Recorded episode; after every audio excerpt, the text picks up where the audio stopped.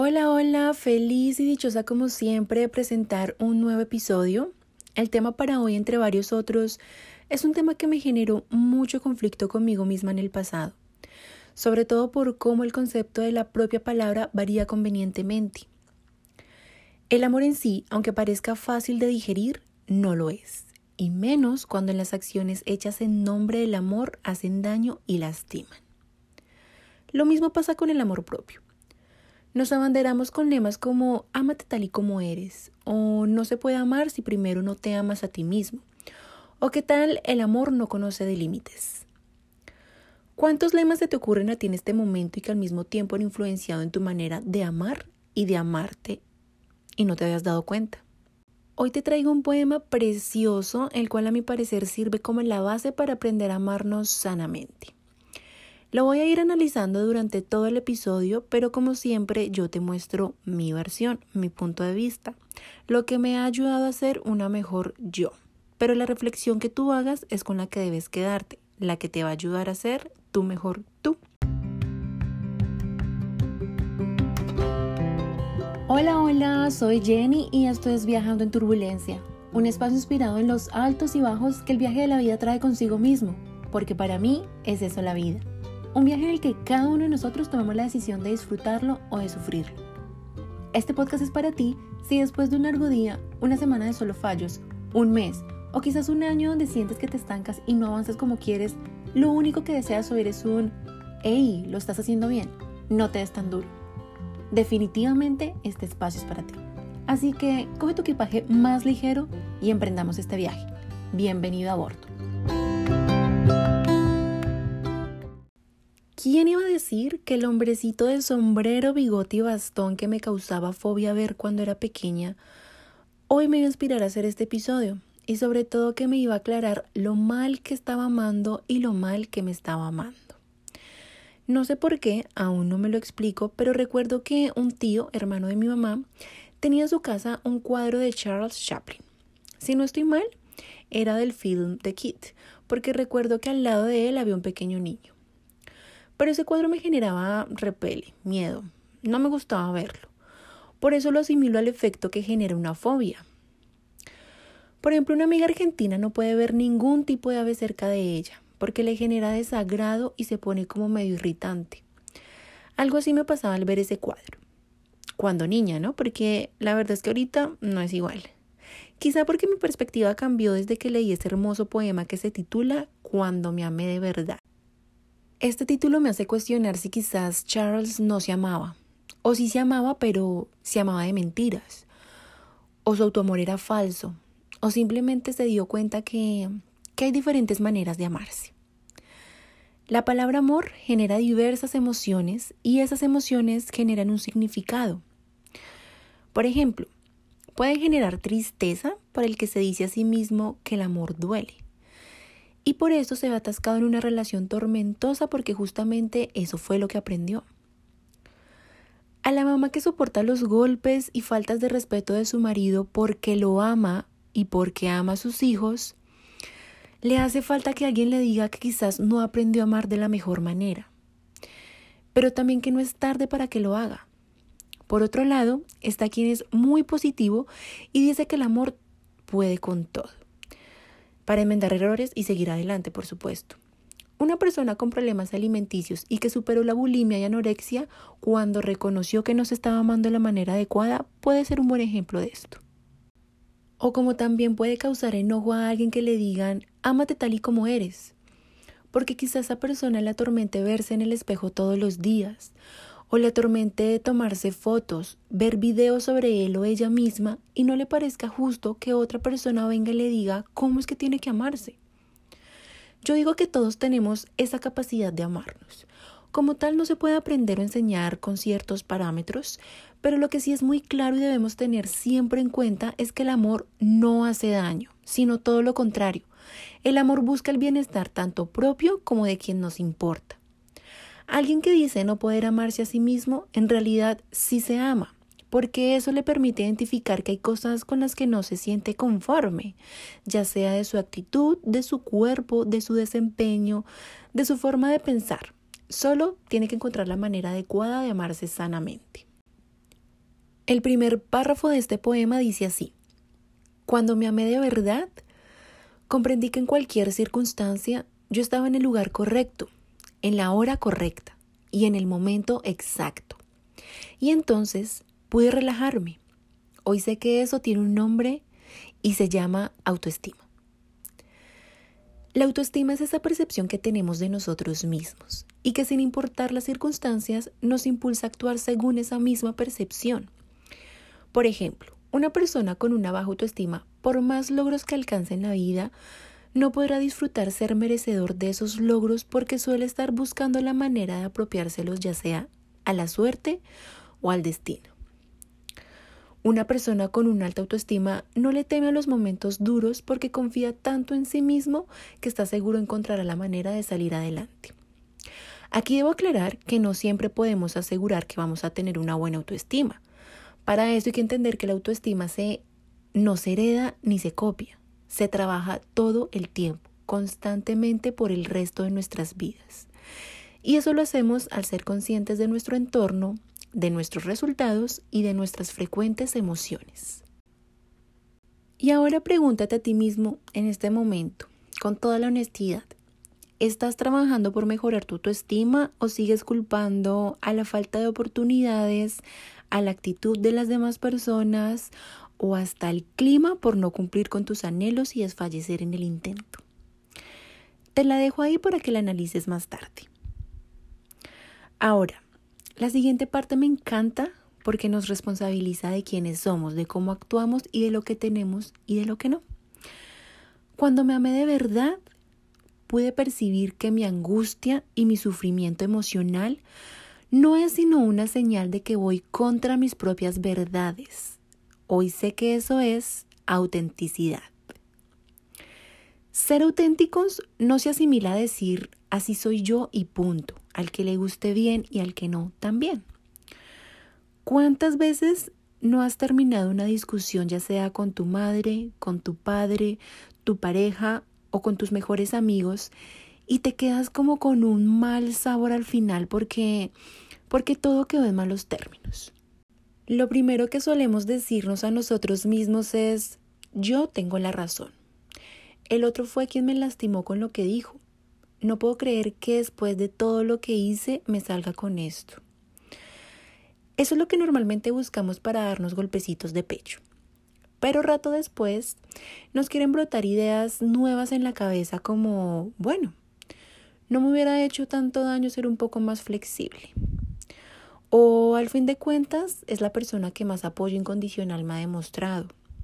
La verdad es que tampoco es que yo me hubiera esforzado mucho que digamos para solucionar las cosas. Y esto pasa porque no somos malos por naturaleza, aunque digan lo contrario. ¿Nos equivocamos? Sí. ¿Y hay personas que prefieren y deciden vivir equivocándose? Sí. El violador escoge ser un violador. La proxeneta escoge ser una proxeneta. Y así sucesivamente podemos seguir con más casos de la vida real. Pero volviendo al ejemplo, el ego muchas veces no nos deja elaborar más esos pensamientos positivos, esos pensamientos alternos al sentirnos ofendidos, y nos hace escoger el camino más fácil que es dejar las cosas así como tal así como acontecieron. ¿Cuáles son las consecuencias? Una constante mala comunicación porque de ahora en adelante sentimos esa presión de defender nuestro punto de vista sobre el de los demás. Así por dentro, en el fondo, sepamos que podemos estar equivocándonos. El ego no nos deja tomar la iniciativa desde un pensamiento positivo. Realmente puedes engañar de dientes para afuera, pero a ti mismo por más que lo hagas, por más que lo intentes, no podrás. Tus emociones negativas te lo estarán recordando todo el tiempo. Así que de ahora en adelante a poner en práctica tu auténtico ser. Descubrirlo no es tan difícil cuando te dedicas a conocerte mejor, así sea de a poquitos. Cuando me amé de verdad, dejé de desear que mi vida fuera diferente y comencé a aceptar todo lo que acontece y que contribuye a mi crecimiento. Hoy es usted que se llama madurez. A esto yo le llamo aprovechar cada segundo y sacarle una buena oportunidad. Me hace recordar una pequeña historia que habla sobre una señora ya grandecita de años viajando en un tren de un recorrido largo. se despierta a mitad de la noche diciendo, ay, que se tengo, Dios mío, que se tengo, y lo repite una y otra vez, obviamente en modo de queja. Los demás pasajeros ya se estaban poniendo de un poco de mal humor, cuando de repente un joven llega y le dice, tome señora, un vaso con agua, disfrútelo y sigamos descansando todos. La señora se toma su vaso de agua y luego de cinco minutos empieza a decir, ay, qué sed tenía, Dios mío, qué sed tenía, una y otra vez. Es como que se nos hace difícil a veces ser felices con lo que tenemos. Es un afán por cambiar las cosas inmediatamente sin sacarle provecho a cada situación por la que estamos pasando. Dejamos ir de largo aprendizajes muy valiosos por estar enfocados ya sea en la búsqueda del gozo y del placer o en la huida del dolor. Madurez es aceptarte a ti mismo con los cambios necesarios que debas hacer en el camino, sin quejas ni reclamos. Cuando me amé de verdad, comencé a percibir que es ofensivo tratar de forzar alguna situación o persona solo para realizar aquello que deseo, aun sabiendo que no es el momento o la persona no está preparada, inclusive yo mismo. Hoy sé que el nombre de esto es respeto. No debería ser necesaria una reflexión para esta idea, pero el respeto es un valor que hemos ido perdiendo. A todos nos ha tocado exigir respeto alguna vez, pero ¿cuántas veces te has exigido respeto a ti mismo? Ese respeto que te impide abusar de tu cuerpo en los excesos que, aunque no lo quieras aceptar, te matan el alma. Ese respeto que te orienta y te muestra la salida de una situación incómoda, de peligro, de frustración, y que tú no la oyes. Ese respeto que conoce muy bien tus límites y tus permisos, no es necesario tocar fondo en una situación para empezar a respetar tu cuerpo, tu mente y tu espíritu. Cuando me amé de verdad, comencé a librarme de todo lo que no fuese saludable. Personas, situaciones y cualquier cosa que me empujara hacia abajo. De inicio, mi razón llamó esa actitud egoísmo. Hoy sé que se llama amor propio. El ego es un personaje fundamental en nuestra mente que busca la supervivencia más que todo. No es nuestro enemigo, pero tampoco el mejor de los amigos. Hay que reconocer cómo actúa en nosotros, cuáles son sus señales, cuáles son sus consejos, y a partir de ahí poder escoger si lo escuchamos o no. Tu ego te dice que debes tener cuidado con ciertas amistades que aunque no lo hagan con intención, pues te traen más tristezas que alegrías. Te avisa cuando en búsqueda de llenar vacíos empiezas a consumir y a sentir la necesidad de consumir basura en exceso. Llámese comida, alcohol, drogas, etc. Poner el foco en ti mismo nunca va a estar mal. Solo tienes que aprender a combinarlo con cómo puedes usar lo mejor de ti con los demás. Cuando me amé de verdad, dejé de temer al tiempo libre y desistí de hacer grandes planes. Abandoné los megaproyectos del futuro. Hoy hago lo que encuentro correcto, lo que me gusta, cuando quiero y a mi propio ritmo. Y hoy sé que eso es simplicidad y sencillez. Válido para los planes que hagas. Puedes tener todo bajo tu control, pero también es bueno dejar espacio para lo inesperado, para lo que está esperando por ti. Válido para los propósitos. No importa si no los tienes claros o no son lo suficientemente grandes y potencialmente exitosos. Son tuyos. Disfrútalos válido para la vida de casados, la vida de solteros, la vida con hijos, sin hijos, válido para los viajes, el estudio, el trabajo, el emprendimiento. No sufras pensando en llegar al final. Deja fluir la intuición, el impulso y la pasión y verás que vas a obtener mejores resultados. Cuando me amé de verdad, desistí de querer tener siempre la razón y así erré menos veces. Hoy descubrí que eso es humildad. ¿Qué es humildad para ti? De pequeña yo pensaba que ser humilde era ser pobre. Hoy en día veo personas reprochándole a los ricos que deben ser más humildes. O sea, ¿les exigen que deben ser pobres? La verdad es que carecemos de humildad cuando cuando no somos capaces de pedir una ayuda en el momento que realmente la necesitamos y nos dejamos ganar por la soberbia cuando no aceptamos nuestras propias limitaciones. Y aquí le quiero dar el crédito al autoconocimiento, que es la mejor herramienta para identificar nuestras habilidades como nuestras debilidades. También carecemos de humildad al ser pocos modestos con nuestros éxitos. No quiero decir que no celebres tus logros, pero sí que no es necesario pasarlo por la cara de otros para hacerlos notar. Cuando no sabemos algo y no lo admitimos, vaya que hay carencia de humildad. Si el que no sabe ganar necesita trabajar su humildad, también el que no sabe perder. Si eres de los que no reconoce los valores de los demás, ni te nace darles crédito por eso de vez en cuando, te hace falta humildad. Una acción que nos puede acercar cada vez más a ser humildes conscientemente es el agradecimiento. Con el simple hecho de tener una cosa, por mínima que sea diariamente por agradecer, te estás acercando a apreciarte a ti, a tu entorno y a quienes te rodean. Tarea de hoy en adelante. Nombrar tres cosas por las que estás totalmente agradecido. Ya nos estamos acercando a los dos últimos conceptos de este poema. Cuando me amé de verdad, desistí de quedarme reviviendo el pasado y preocupándome por el futuro. Ahora me mantengo en el presente, que es donde la vida acontece. Hoy vivo un día a la vez y eso se llama plenitud. Lo digo por experiencia propia que no hay nada como liberar tu mente de dolores pasados y de ansiedades por un futuro que aún no llega. Por un lado, te quitas pesos de encima dejando ir todo lo que te ata a los malos recuerdos y a los malos momentos.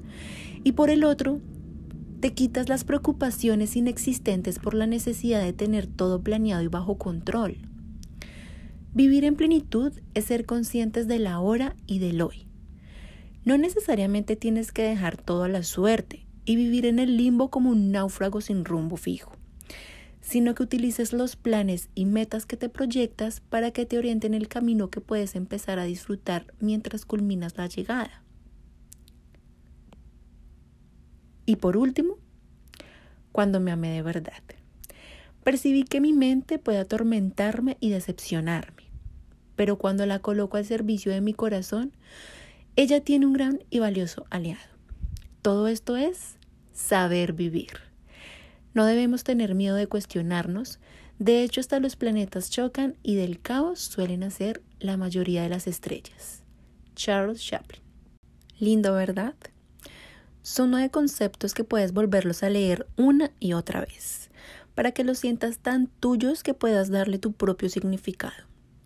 Quizá muchas personas hoy en día no le hayan valor a estas palabras, pero en algún momento les tocará el corazón y se verán en la necesidad de plantearse si se aman de la manera correcta o no. No des por sentado que te amas solo porque te da pereza, miedo o frustración analizar tu vida y tu propio ser.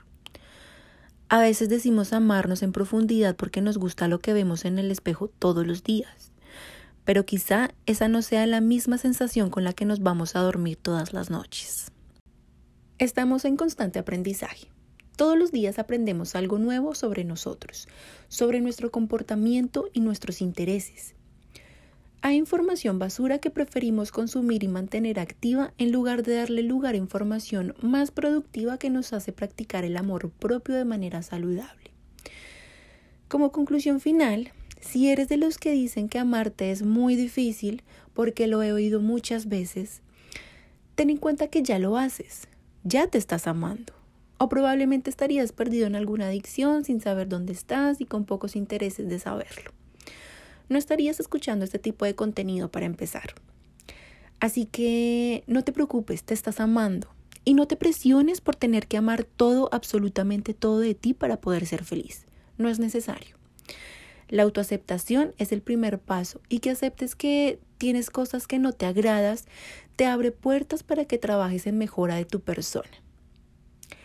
Ahora, si eres de los que se aman completamente y estás orgulloso por eso, no sabes lo mucho que me alegra y por eso te motivo a que lo sigas haciendo y que además sigas descubriendo la mejor manera, la más saludable de hacerlo, la que te haga feliz y a quienes te importan es la mejor señal de que por ahí es el camino correcto. Te mando un abrazo gigante y nos oímos la próxima semana. Si te gustó, recuerda compartirlo con quienes más quieres. Puede ser que haya alguien que necesite escuchar este episodio. Feliz semana.